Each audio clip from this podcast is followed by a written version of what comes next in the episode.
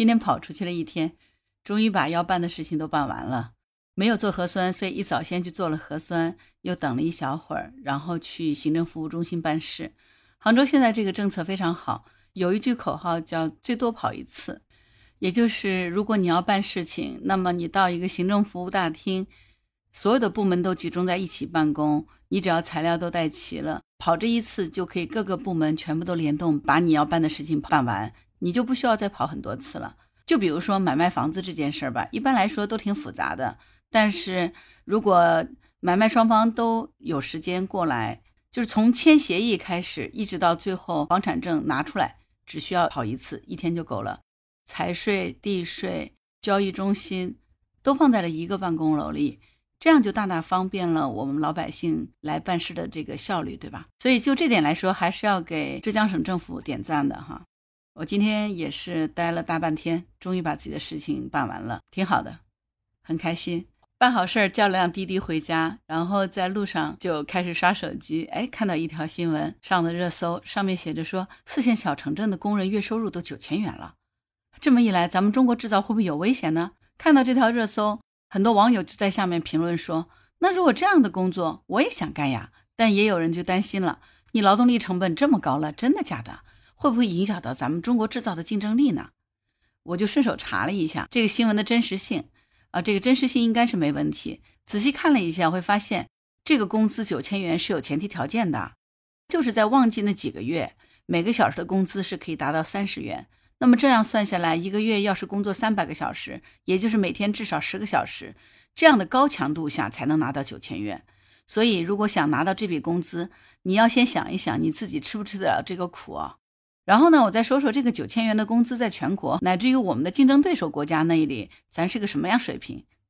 根据统计局的数据，去年咱们国家城镇居民人均可支配的收入是四万七千四百一十二块，而农村呢，大概只有这个数字的三分之一，不到一万九千元。按照统计局的这个数据来看，月薪九千元，那妥妥属于高水平了，对吧？当然，这个数字可能比起北上广深这些发达地区还是有不小的差距的。比如说，深圳去年的社会平均工资就是一万两千九百六十四元每个月。不过呢，想想四线小城的房价、物价这些生活成本都很低啊，那么九千块钱真的是足够高的工资了。那这么高的工资到底会不会影响到咱们中国制造的竞争力呢？那我们一块来看看哈，咱们国家竞争对手是个什么情况？那比如说。越南啊，印度啊，都是咱们的强有力的竞争对手，对吧？那我们以越南为例，综合多个媒体给出的数据，我查了一下，去年他们的企业职工的平均工资，按照人民币来算的话，大概是每个月两千两百四十块钱，而印度呢，大概是两千七百一十四块。那么问题来了呀，人力成本感觉差距是有点大哦。那咱们中国制造业会不会通通都跑到印度去了呢？其实的确是有这样的事情发生的。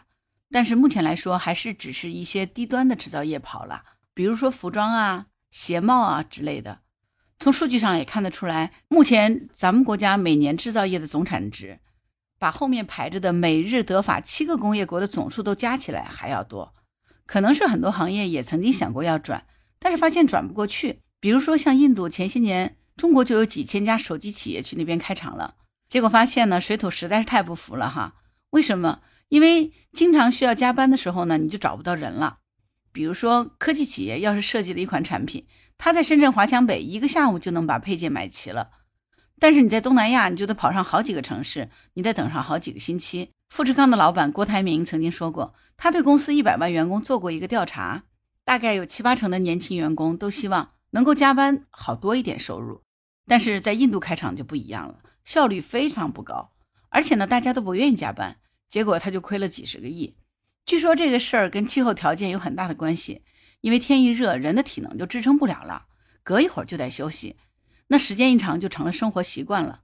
哎，我觉得这个事情哈，倒是真的。你看这段时间杭州的天气四十多度、四十一度都经常出现的，那真的，一热以后人就懒得。我发现我都比平常困的时候多。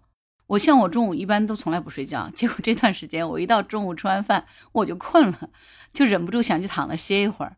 如果离开空调，还觉得真的懒洋洋的，什么都不想干。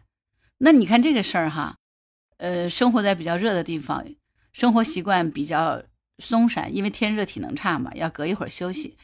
那这个事儿用好话来说呢，就比较安逸，那就是四川话讲比较巴适，是吧？